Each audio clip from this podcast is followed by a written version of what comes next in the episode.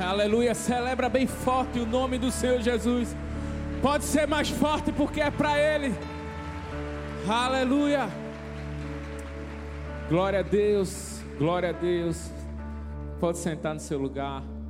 Olha para essa pessoa linda que está do seu lado e diz assim para ela: Meu irmão, que bom que você veio. Expressa a sua alegria por receber essa pessoa tão linda, tão cheirosa. Se não tiver, a gente está profetizando que vai sair daqui cheiroso. Porque quando Jesus chega perto, tudo muda. Pegou? Quando Jesus chega pertinho, tudo muda. O perfume começa a ser inalado. Se prepara. Vai sair daqui todo mundo cheiroso nessa noite. Amém? Glória a Deus. Então, para começar essa noite, eu queria trazer uma mensagem cujo tema mexe muito com todos nós. Porque quando fala em a gente ceder algo, em a gente se curvar, em a gente dar o braço a torcer, mexe muito com o ego do ser humano ou não? Muito. E o tema dessa mensagem hoje é justamente um recado de alerta de Deus para mim e para a sua vida. Hoje Deus te atraiu até aqui para dizer: se renda. Então olha de novo para essa pessoa que está do seu lado e diz assim: meu irmão, se renda.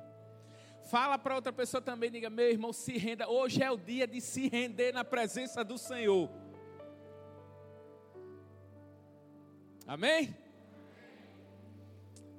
A verdade é que todos nós sabemos o quanto nós precisamos nos render a Deus. Nós sabemos que Deus tem o controle de tudo, que Deus, sabe, controla os acontecimentos, as, as pessoas, tudo, tudo, tudo, nada foge do seu controle. Mas o que é que então nos impede de se render completamente a Deus? Você já parou para refletir sobre isso?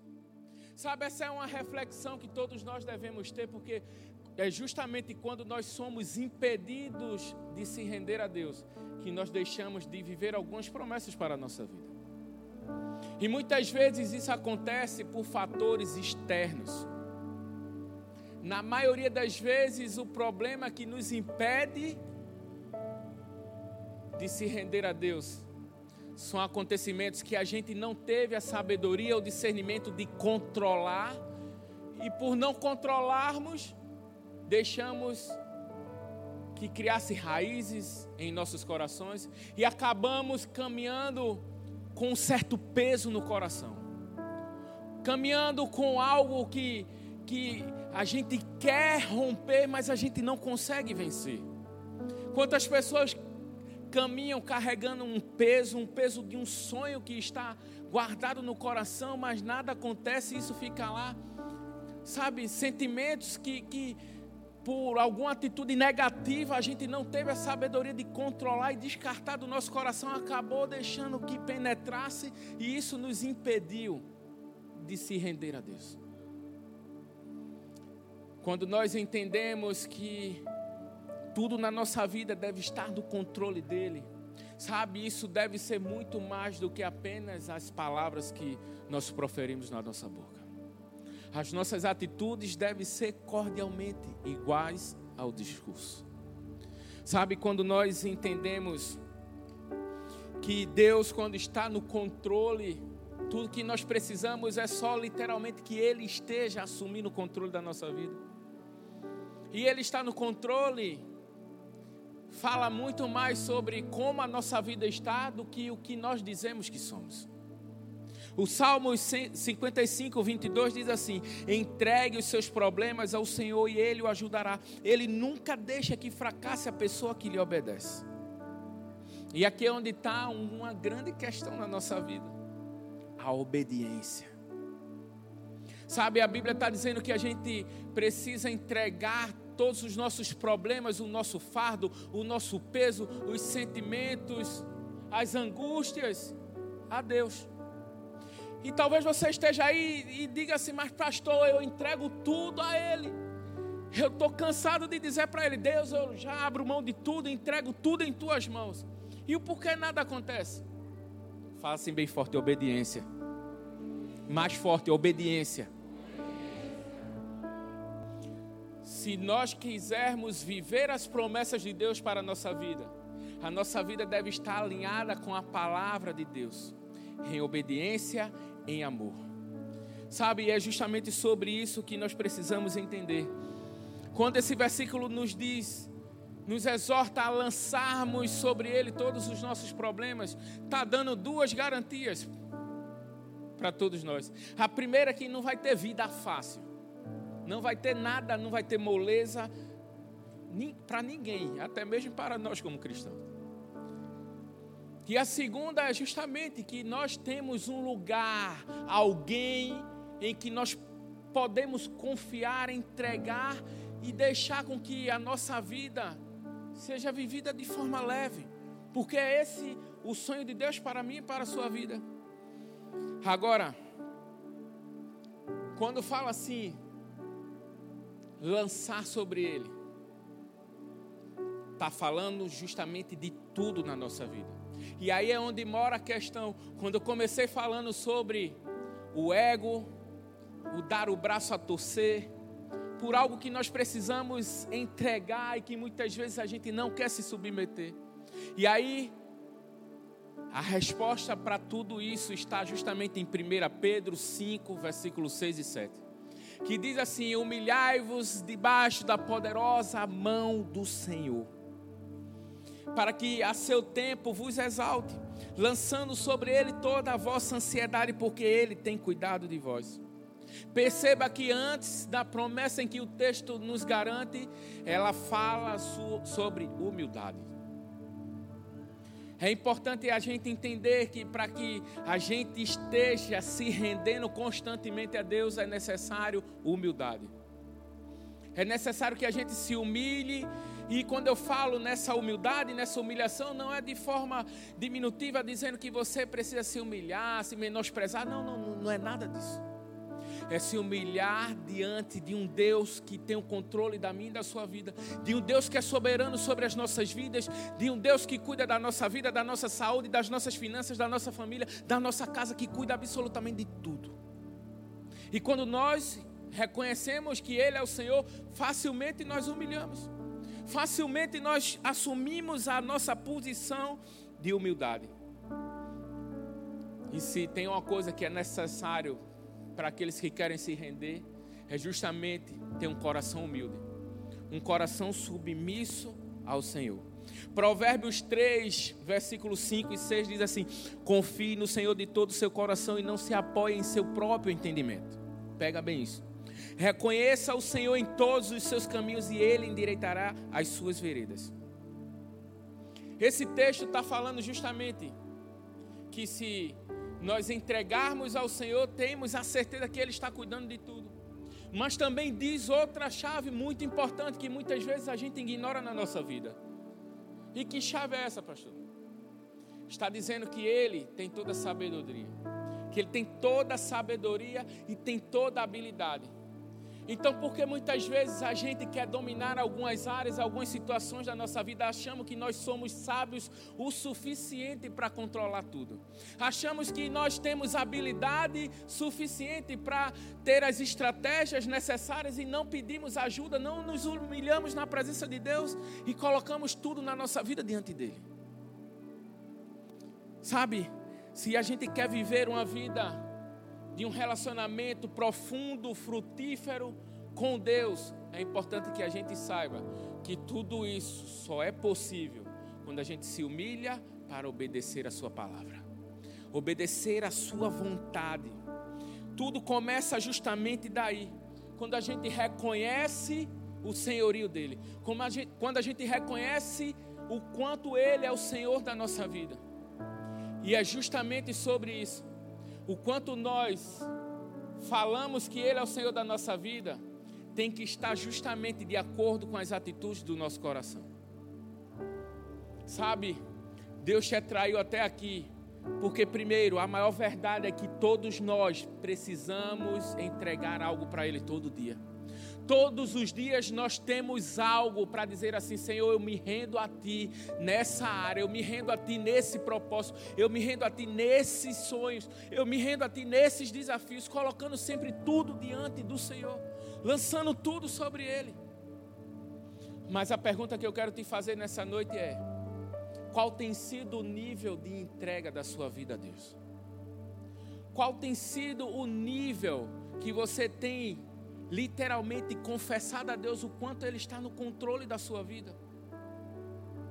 Sabe, você precisa entender que Deus sempre estará no controle de tudo. Mesmo que a gente não queira dar o controle a Ele, que tem algumas atitudes na nossa vida que a gente age como se o controle estivesse na nossa mão. Ou então que a gente entrega o controle e segura as pilhas. Ou então a gente entrega o controle, mas fica dizendo a Deus: Deus, Deus, muda de canal agora, faz vir algo novo. Eu quero, eu quero viver outra cena da minha vida. Ei, não é assim que funciona. Nunca foi desse jeito. Deus tem o controle de tudo, mas Ele espera de mim e de você com atitude de entrega incondicional. Sabe quando nós nos entregamos incondicionalmente? É justamente quando nós entregamos tudo a Ele sem querer nada em troca, sem querer fazer, sabe, do nosso relacionamento com Deus como se fosse uma moeda de troca, algo que a gente pudesse e tivesse o direito de barganhar algo com Ele. Não funciona dessa forma. Nós precisamos abrir os nossos olhos e entender que se Deus está no controle de tudo, ei, Ele é a pessoa mais certa para estar no controle. Porque imagina comigo, a pessoa quem te criou, ninguém te conhece melhor do que Ele. E você possa dizer assim: ah, pastor, mas eu vim conhecer a Deus depois que eu conheci a minha esposa, ou então que alguém me convidou para a igreja. Ei, ei, queridinho. A Bíblia diz que antes que você estivesse no ventre da sua mãe, ele já te conhecia. Você consegue entender a profundidade do quanto Deus conhece e sonda o meu e o seu coração? Não existe nada que a gente possa fazer para aumentar ou diminuir isso. Já está feito, já foi declarado. Essa é a maior verdade que ele nos garante. Agora, a resposta que nós damos a essa verdade, aí sim é que faz toda a diferença na nossa vida. E hoje, para que você entenda de uma vez por todas que o que Deus espera de mim e de você é justamente uma entrega total, uma entrega incondicional. Eu quero compartilhar com vocês três chaves, três maneiras que vai fazer com que a gente entregue, se entregue a Deus de uma forma mais intensa. Se você já tem uma vida rendida ao Senhor, se prepara porque hoje você vai aprender a se render mais ainda. Vamos lá? E a primeira é: saia da batalha pelo controle. 2 Samuel, capítulo 7, do versículo 18 ao 22.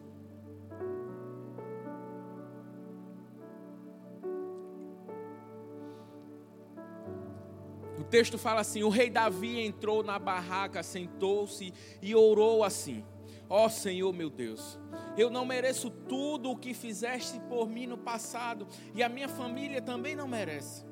E como se as bênçãos do passado ainda fossem poucas, agora estás fazendo promessas a respeito dos meus descendentes no futuro. E deixaste um homem ver isso, ó Senhor meu Deus. Era o teu desejo e propósito fazer, fazer, fazer isso. E tu me deixaste saber de todas essas grandes coisas. Como és grande, ó Senhor, nosso Deus. Não há ninguém igual a ti. Como temos ouvido dizer, somente tu és Deus, não existe outro. Esse texto justamente está falando de um momento na vida de Davi em que ele está fazendo uma ação de graças ao Senhor. Um momento em que Davi está justamente se rendendo ao Senhor, entregando, sabe, todos os seus planos, os seus sentimentos, o seu coração a Deus. Mas o contexto dessa oração é justamente no momento em que Davi, como um grande rei, quando, quando o rei, muito usado por Deus, temente, obediente, rendido, sempre sonhou em fazer o melhor e tudo que estava fazendo que fosse para levar, para levar honra a Deus. E nesse momento Davi via que para que o povo fosse até a presença de Deus, teria que ir até a barraca, a tenda, a cabana. E Davi olhou para aquilo e disse assim: Não, meu Deus merece algo melhor, então eu vou construir um templo. Vou, vou construir algo magnífico para que as pessoas vá até lá e adorem Ele. Que ideia mirabilante. E aí, quando Davi enche o peito, o coração, cheio de boas intenções para fazer isso. Aí o profeta Natan chega até ele e diz: Davi, nananina, não. Você não vai fazer, porque Deus disse que não era você que faria, e sim a sua descendência. Davi poderia ter se sentido aflito, ter ficado chateado, ter ficado tristinho, ter deixado qualquer outro sentimento que não fosse de gratidão ter entrado em seu coração. Mas Davi não. Davi automaticamente traz à sua memória toda a sua gratidão. Desde quando Deus foi até a casa de Jessé, o escolheu como rei, ungiu e só lá no futuro as coisas começaram a, a acontecer. E esse texto relata justamente isso. Davi falando da gratidão dele a Deus por tudo que Deus tem feito. A vida de Davi nos ensina muito sobre temer a Deus, sobre amar a Deus e sobre depender de Deus em tudo. Davi era um rei que tinha grandes riquezas, carros de guerras, homens fortemente preparados, armamentos, mas nós podemos observar que em toda a trajetória, todas as vezes que o exército de Israel iria se preparar para uma batalha, todos os homens estavam prontos, os carros de guerra preparados, Davi estava rendido aos pés do Senhor. Sabe, isso revela algo muito poderoso que eu e você precisamos aprender, meus irmãos. A grandeza do poder de um homem está justamente no quanto ele se rende aos pés do Senhor. Sabe, Davi em todos os momentos ele sabia que o exército dele era mais capaz, mais capaz, mas ele estava lá rendido aos pés esperando uma resposta, um sinal, e cada batalha Deus dava um, um, um direcionamento diferente. Deus dava uma direção totalmente diferente. Sabe, muitas vezes também é outro erro da nossa vida. Nós achamos que porque as coisas funcionam na, na vida de um irmão, a gente quer dar Ctrl C e Ctrl V para que isso funcione na nossa vida. Ei, Deus não trabalha assim. Observe que para Abraão, Deus disse assim: sai da tua casa, sai da tua parentela. Para Noé, Deus disse: fica, você e fica a sua família. O mais importante não é você fazer o que pensa, é você ouvir a voz dele. Sabe, nós precisamos ter, sabe, o coração quebrantado ao ponto de entender que tudo na nossa vida está no controle dele e é justamente pelo controle dele que nós iremos encontrar as saídas. Sabe, quando Deus nos mostra verdadeiramente o quanto nós precisamos dele, aí sim nós mostramos a ele o quanto nós somos rendidos em nosso coração. Quando Deus começa a fazer algo na nossa vida e as coisas começam a mudar o cenário, ou seja, ele para bom ou para ruim, é sempre uma oportunidade de a gente mostrar o quanto estamos rendidos ao Senhor. É muito bom quando nós entramos na presença de Deus e queremos dizer: Deus, eu entrego o controle de tudo em tuas mãos. Obrigado, Pai, porque até aqui o Senhor nos ajudou. Mas aí, nas pequenas coisas da nossa vida, a gente quer fazer do nosso jeito. Nas pequenas coisas da nossa vida, a gente quer agir segundo a nossa sabedoria, o nosso entendimento, as nossas habilidades. E aí é justamente onde nós erramos. Porque acabamos de ler que tudo isso só pode estar realmente no controle de Deus se nós estivermos obedientes a Ele. Sabe? Se Deus te trouxe aqui hoje é porque existe alguma coisa na sua vida que ainda você tem tratado de forma parcial em relação a Deus.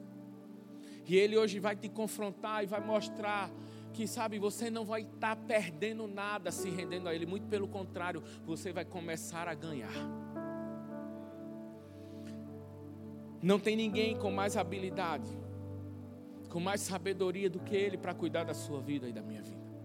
Então se renda a Ele se desarme dos seus planos, dos seus pensamentos, de tudo que você acha que tem para realizar agora no novo ano. Iniciamos um ano, um ano quando começa tudo novo, a gente se enche de expectativas, de sonhos, de projetos. Ei, antes de você guardar cada projeto no seu coração, você perguntou para Deus quais são os projetos dele para a sua vida? Ou você vai teimar e tentar viver mais um ano, como se fosse só mais um ano, tentando fazer do seu jeito, e aí quando chegar em dezembro você olha para trás para o retrovisor e diz assim: Poxa, eu tive a oportunidade de fazer tudo diferente, mais uma vez eu errei. Sabe, os erros da nossa vida é justamente para que a gente extraia as lições e não erre novamente. Deus nos dá a oportunidade de confiar nele, de entregar o controle de tudo nas mãos dele. A Bíblia fala em Salmo 40, versículo 4, que bem-aventurado é o homem que coloca toda a sua confiança em Deus. Em quem é que você tem confiado? Onde você tem depositado a sua confiança? Sabe, essa pergunta é para que você reflita nessa noite. Até que ponto você tem confiado completamente em Deus. Porque, infelizmente, nós caímos no erro, às vezes, de confiar nos recursos que temos, de confiar nos chefes, nos, nas pessoas a qual nós somos subordinados no trabalho, de confiar nas empresas, de confiar em tudo. E esquecemos que quem nos dá tudo é Ele. Sabe, Deus te trouxe aqui, meu irmão, porque algo precisa ser mudado na sua vida.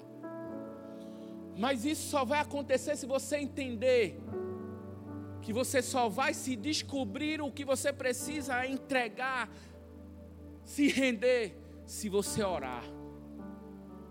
Sabe, entregar tudo, entregar o controle, entregar todas as situações a Deus, não quer dizer que a gente deve fazer uma trouxa ou colocar tudo dentro de uma mala, sacudir, apertar, entupir ela de tudo, fechar e chegar lá e dizer: Deus, está aqui, eu te entrego tudo. Não, não é assim.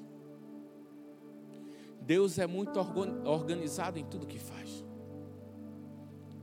Sabe, durante toda a Bíblia nós vemos que para ele fazer, para ele operar um milagre, sempre tinha a organização, a parte administrativa, a parte do cuidado. Quando Jesus chegou diante de uma multidão que era mais de cinco mil pessoas, ele simplesmente não disse assim: me dá aqui os cinco pães e dois peixinhos, e deu graças ao Senhor e disse assim: comam, façam fila e comam. Não, não. Primeiro ele fez a logística, ele organizou tudo, disse: sentem em pequenos grupos, que a comida vai chegar. Sabe, se você não aprender a se organizar, você nunca estará preparado para receber o milagre. O milagre é provocado por, to, por todos nós, mas não é provocado de forma desgovernada, não, não, não, não. Existe sim algo que nós precisamos entender em Deus, e isso é entendido justamente quando oramos. Quando nós oramos, nos relacionamos, geramos intimidade, e quanto mais intimidade, a gente se descobre. É assim ou não é? Quanto mais a gente descobre o quanto Deus nos ama, mais a gente sabe o quanto nós precisamos ser dependente dEle. E é justamente isso que faz com que a gente se renda. Orar orar, orar e orar. A Bíblia diz: orai sem cessar. Sabe, nós precisamos entender que a nossa vida sem oração está justamente do modo em que o inimigo quer. A oração deve ser constante, e a oração é justamente onde nós teremos a revelação. Revelação de quê? Do que Deus quer fazer, do que Deus quer transformar, do que Deus quer arrancar, do que Deus quer mover, para que Ele acrescente o que Ele tem para fazer na minha e na sua vida. Então não, não negligencie a oração. Ore até que o seu coração se curve diante da vontade de Deus. Em segundo lugar, enfrente os seus temores. Gênesis 12, versículo 1 ao 4, fala de um texto muito conhecido por todos nós. O texto fala: Ora, o Senhor disse a Abraão: Sai da tua terra, da tua parentela e da casa do teu pai para a terra que eu te mostrarei. E fartei uma grande nação e abençoar-te-ei e, e engrandecerei o teu nome, e tu serás uma bênção, e abençoarei os que te abençoarem, e amaldiçoarei os que te amaldiçoarem. E em ti serão benditas todas as famílias da terra. E assim partiu Abraão, como o Senhor lhe tinha dito, e foi Ló com ele. E Abraão, da idade de 75 anos, quando saiu de Arã. Talvez você diga assim: a gente sabe, pastor, que Deus chegou justamente sem explicar nada a Abraão, fez uma promessa, mas também, pastor, quem não queria uma promessa dessa? A sua descendência ia ser tão numerosa que ele não poderia nem contar. É, Deus chegou justamente dessa forma, sem explicar os detalhes sem dar nada como garantia a Abraão, apenas uma promessa, uma palavra, uma profecia. Para mim, para você, hoje é fácil. Porque hoje nós podemos olhar para o início da história já sabendo o fim dela. Mas para Abraão não foi não. Para Abraão não foi nada fácil. Abraão só tinha realmente a palavra. E passaram-se muito tempo 25 anos e nada de acontecer, nada do que Deus tinha prometido. Sabe, no caminho da jornada de Abraão aconteceram muitas situações em que poderiam ter roubado a promessa de Abraão. Imagina bem. Abraão beirando seus 100 anos de idade, a promessa era: sai da tua casa, sai da tua parentela e vai para a terra que eu te mostrarei, te darei as nações como herança. A sua descendência será tão grande, tão grande. que Abraão, beirando os cenzinho, Abraão com certeza, quando levou Ló, não foi por um acaso. A Bíblia diz que ele já saiu com 75 da sua casa. Com certeza, talvez no coração de Abraão a promessa se cumpriria pela vida de Ló, que era jovem, que era mais moço e que era seu descendente. Mas chegou o momento em que Ló deixa Abraão para trás, deixa Deus para trás e escolhe seu próprio rumo. Com certeza no coração de Abraão pode ter batido a dúvida mas Gênesis 15, 1. Deus faz uma promessa dizendo a Abraão que tudo que ele precisa é somente confiar nele, que Deus estaria com ele, que grande seria o seu galardão. A jornada não foi nada fácil. Abraão era homem, era humano como nós, tinha sentimentos, e com certeza houve guerras interiores em que ele precisou vencer. Guerras contra o quê? Contra o medo. O medo de morrer, o medo que a promessa não se cumprisse. Mas em todas elas, Abraão dava uma resposta cheia de fé. Sabe quando a gente deixa o medo dominar a nossa vida, a gente deixa de olhar para as promessas que Deus tem para a nossa vida. Foi justamente o que aconteceu com Abraão. Em um determinado momento, ele olhou para Sara e viu que a sua mulher era muito bonita, então temeu que os egípcios quisessem ela. E como ele era casado com ela, então ele pensou: se eles se engraçarem de Sara, pronto, vão me matar e ficar com ela. Então Abraão arrumou uma desculpa e disse então: Sara não é a minha esposa, Sara é a minha irmã. E ele ficou paralisado a sua vida toda em uma mentira porque agiu com medo. Muitas pessoas não têm tido um nível de entrega como deveriam ter a Deus, não se rendem totalmente a Deus, porque olham para as situações com medo. Tem pessoas que têm medo de pessoas vivas, tem pessoas que têm medo de morte, tem pessoas que têm medo do escuro. Quem aqui conhece alguém assim? Só dorme com a luz acesa. Tem pessoas que têm medo de perder bens, de coisas materiais. Tem pessoas que têm medo de mudança geográfica.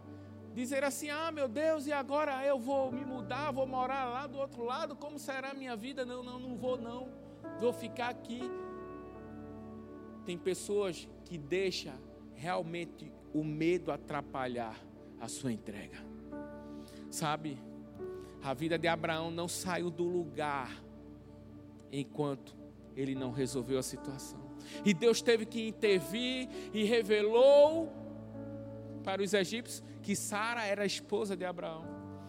E aí os egípcios cheio de temor, vieram até Abraão e disse: Você está doido, homem? Como é que você quer acabar com a minha vida? Porque você não disse que ela é sua mulher. Abraão justamente estava ali, entendendo que Deus estava com ele, que Deus estava cuidando de tudo, mas com certeza bateu o arrependimento por ter feito aquilo. Sabe, as coisas acontecem da mesma, da mesma forma na nossa vida Sabe, mas será que a gente tem se arrependido ao ponto de dizer assim: eu não vou mais errar e vou entregar o controle de tudo a Ele? Eu vou realmente deixar Deus assumir o controle, eu vou me render a Ele? Nós precisamos entender que, se a gente quer construir bons resultados na nossa vida, ela deve estar totalmente no altar do Senhor. Só há uma forma de a gente vencer todas as lutas, todas as situações que se levantam, de a gente ser bem sucedido em tudo, é quando nós entendemos que a nossa vida deve ser na dependência de Deus. Sabe, a gente precisa parar de esperar Deus agir. É um erro porque muitas vezes a gente diz assim: não, eu vou aguardar Deus entrar em ação, eu vou aguardar Deus fazer algo. Ei! Deus está presente, está no controle de todas as lutas, de, de todas as situações. Agora o que muda é: será que Ele está no controle da sua luta? Ou será que você tem decidido lutar sozinho, lutar de qualquer forma, lutar na sua própria força? Sabe? Se tem uma coisa que Deus nos garante, é que nós teremos luta. Mas se a gente quiser, Ele estará do nosso lado em todas elas. E isso sim faz toda a diferença. Essa é a resposta que nós precisamos dar para o medo e qualquer outro sentimento que queira dominar o nosso coração. Quando qualquer coisa acontecer, se Deus estiver conosco, acabou-se. Eu tenho aprendido que quando algo vir bater na minha porta e eu sei que não é bom, eu não vou nem atender. Eu nem recebo na minha mente e no meu ouvido. Sabe o que é que eu digo? Jesus, atende, por favor. E quando Jesus abre a porta, o medo corre. Quando Jesus assume o controle, não tem capiroto que fique quando Jesus está no negócio, ei, ei, o fogo chega, a unção chega, e ela é justamente que vai dissipar todo principado. Ei, é justamente nessa autoridade dele que você tem o poder para vencer. Tudo na nossa vida é espiritual. Tem gente que diz assim: ah, também o povo espiritualiza tudo. Então vão rasgar a Bíblia. Está repreendido. Mas não é? A Bíblia diz que a nossa luta não é contra a carne nem contra a sangue, e sim contra principados e hostes espirituais do maligno. Então muitas vezes o nosso erro é, sabe o que? Que a gente quer resolver com a pessoa, como se o problema fosse a pessoa. Ei! Ame as pessoas e esqueça as atitudes dela. Aprenda a amar as pessoas e esquecer as atitudes. Se você for amar, amar as atitudes, você não vai amar ninguém. Sabe, nós precisamos entender, gente, que se não for dessa forma, se não for desse jeito o nosso estilo de vida, nós seremos falhos. Nós não jamais iremos conseguir nos render à presença e entregar tudo que nós precisamos entregar para Deus. E a nossa entrega é com um propósito: de entregar para receber. Mas não com o coração, com a motivação de receber, não, não. É dessa forma. Quando a Bíblia diz assim, é melhor a gente dar do que receber é porque a gente precisa entregar sem querer nada em troca. Mas nós sabemos que quando vem a recompensa, vem justamente com favor, com graça, porque ela vem do alto. Terceiro e último, se proste a Deus. Lucas 6, 46 diz assim: E por que, por que me chamais Senhor, Senhor, e não fazeis o que eu digo? É forte essa passagem, mas, sabe, em outras palavras, Deus está dizendo assim para mim, para você hoje. Porque você me chama de Senhor, Senhor, e se eu não estou no controle da sua vida, se eu não estou no trono da sua vida. Porque quando nós declaramos que Ele é o Senhor da nossa vida, nós estamos dizendo que no trono da nossa vida tem um dono, tem um Deus, e o nome dele é Jesus. Agora, ele faz uma pergunta: por que chamamos de Senhor, Senhor? E não reconhecemos como? Porque tem gente que diz assim: Senhor, toma o controle do meu casamento. Eu entrego o meu casamento, a minha família, entrego tudo ao Senhor. Mas as finanças não. As finanças eu sou, eu sou sábio o suficiente. Eu tenho curso em contabilidade, eu sou PhD em administração, eu tenho habilidades, eu tenho tudo. Deixa que eu controlo, Senhor. Eu não é assim. Sabe quando nós declaramos que Ele é o Senhor, é tudo ou tudo. Para que a gente entenda que a entrega a Deus é algo tão profundo precisamos entender o quanto ela está ligada à obediência. Sem obediência, não tem entrega. Sem obediência, não tem redenção. E é simples assim. E Deus não negocia isso com ninguém. Quer que você se ache bonitinho, sábio, o filhinho mais bonitinho do papai, ele não está nem aí para você. Sabe, nós precisamos entender a profundidade disso. Porque muitas vezes a gente quer falar com Deus, fazer voto com Deus, levar ofertas e sacrifícios a Deus, mas Ele não recebe nada se a obediência não anteceder tudo. É dessa forma, sabe? É justamente dessa forma que nós podemos ver quando ele lidou com Saul. Saul tinha tudo para ser um grande rei. A Bíblia diz que Saul era bonito, de boa aparência, de bom porte, tinha uma família linda. Tinha tudo para ter um reinado brilhante. Mas o que Saul não aprendeu foi a ser servo. E aí Deus dava sempre um direcionamento. E Saul sempre cumpria 99%. Até que chegou um momento em que Deus disse assim: vai lá e acaba com todos os amalequitas. Acaba com todos, eu não quero que sobre nada, nem ninguém, nenhum animal, nada. E Saul foi, Deus deu vitória ao seu exército. E quando Saul olhou para, para o cenário, ele disse assim: Vamos poupar o rei, vamos poupar Agag. Ele é o rei, né? Ele merece alguma honraria, algum voto.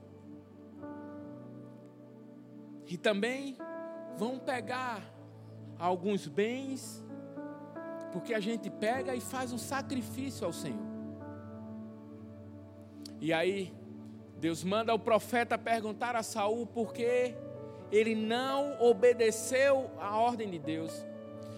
E Saul vai justificar justamente com o quê? O sacrifício.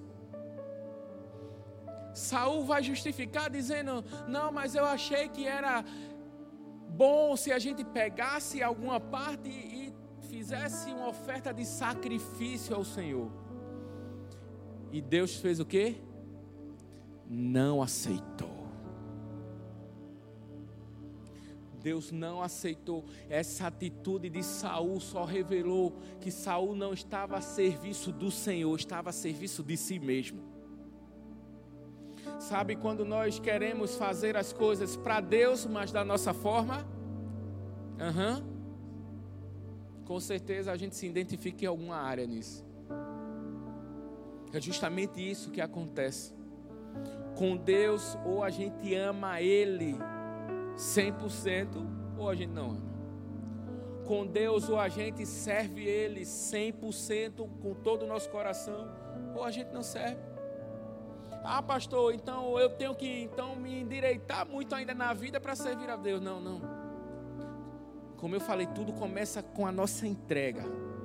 Quando, a, quando nós nos entregamos, nos rendemos, fica tranquilo, porque é Ele que nos prepara. E aí sim, a ordem da promessa começa a andar da forma correta na sua vida. Sabe, nós precisamos quebrar o nosso orgulho, não cometer os mesmos erros que Saul cometeu. Sabe, entender que existe sim sempre algo que nós precisamos arrancar do nosso ser, da nossa alma, do nosso coração e colocar no altar de Deus para que Deus queime e que Deus restaure algo na nossa vida e sempre vai ter. Sabe quanto mais a gente se relaciona com Ele, é isso que acontece. O Evangelho é justamente isso. É onde nós seremos aperfeiçoados, santificados, restaurados. Mas tudo só é possível se a gente estiver rendido a Ele. Sabe, render, render-se a Deus é algo tão profundo que quando você decide fazer, sempre revela algum coração incrédulo junto de você. A Bíblia fala em Lucas 7 sobre uma mulher pecadora, em que Jesus está justamente em um cenário onde ele entra na casa de Simão, um fariseu. E todos ali estão justamente para sugar algo de Jesus, se era verdade o seu ministério, porque o ministério de Jesus estava tendo tanto sucesso, tanta prosperidade, as pessoas começaram a ver que Jesus falava e fazia e tudo se cumpria. E aí ele é levado a esse ambiente. E quando ele chega lá, a Bíblia diz que ele senta na mesa e tem outras pessoas também. E esse homem, Simão, que se dizia doutor da palavra, conhecedor da verdade, mas que a Bíblia o descreve como fariseu. Ao observar que uma mulher entra naquele ambiente, ele já começa a julgar, dizendo assim: Eu quero ver se ele é Deus agora, se ele é o Messias agora. Por quê? Se ele é, como é que ele vai então deixar que essa mulher pecadora se aproxime dele? E Jesus observando tudo, Acho que Jesus fazendo assim, aham. A mulher chega até os pés dele, começa a chorar em adoração, se prostrando, porque sabia que Deus estava presente naquele ambiente. E ela começa a enxugar as lágrimas com seu cabelo, até que o coração incrédulo começa a ser revelado, e aquela mulher não parou por aí, pegou um vaso de alabastro, com perfume de nardo puro tudo de mais valioso que ela tinha e derramou aos pés do Senhor. Sabe, a sua adoração, o seu jeito, seu estilo de, de ser um adorador a Deus, sempre vai trazer um desconforto para alguém. E Deus não está à procura de adoração, Ele está à procura de adoradores. Adoradores que rasgam o seu coração, que se entregam, que se lançam na presença dEle e que deixa Ele assumir o controle da sua vida. Certa vez eu vi a história de um comandante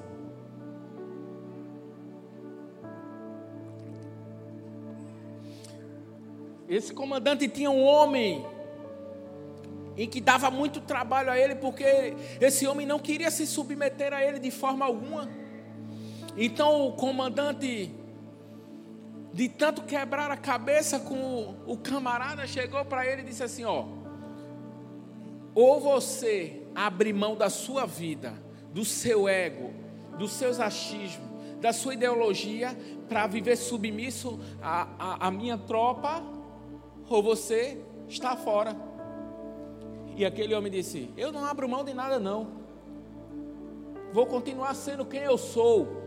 E o comandante chamou o restante da tropa e disse assim: Cavem um buraco em que caiba um homem dentro. Os homens cavaram e o comandante jogou esse homem lá. E quando jogou ele dentro, olhou para ele e disse: Você vai continuar querendo o controle da sua vida. E ele disse: Sim, sim, continuo no controle. E o comandante disse: Joguem terra. E os homens começaram a jogar terra, até que as terras chegam no nível do seu joelho. E o comandante vai até o buraco, curva-se a ele e diz: Você vai continuar no controle da sua vida? E o homem diz: Sim, vou continuar sim. E o comandante diz: então continuem jogando terra. Até que a terra chega na altura dos ombros. E o comandante mais uma vez vai até o homem e pergunta: Você vai continuar no controle da sua vida? E aquele homem diz: Sim, eu vou continuar sim. Então o comandante dá a ordem para que eles continuem jogando terra até que as terras chegam da altura do queixo.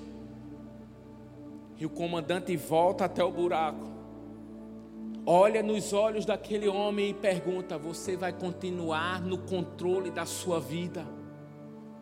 E aquele homem responde: Sim.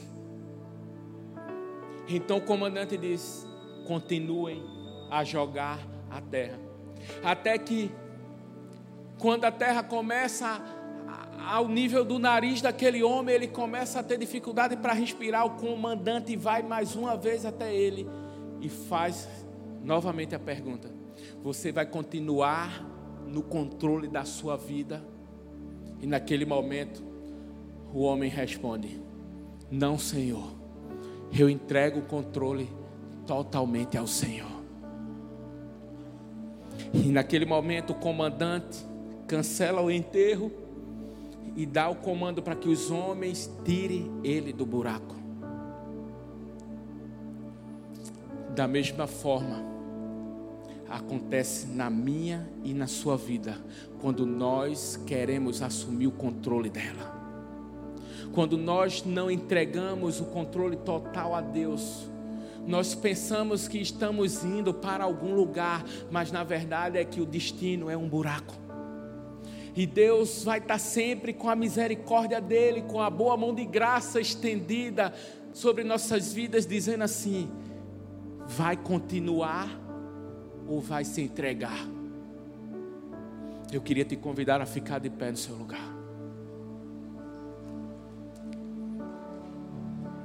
Eu não sei como você chegou aqui nessa noite. De uma coisa eu tenho certeza que foi Deus que te atraiu. Talvez você tenha vindo porque alguém te convidou e essa pessoa só foi um canal de bênção na tua vida. Sabe? Mas talvez você chegou aqui e tenha algo que precise ser extraído do seu coração.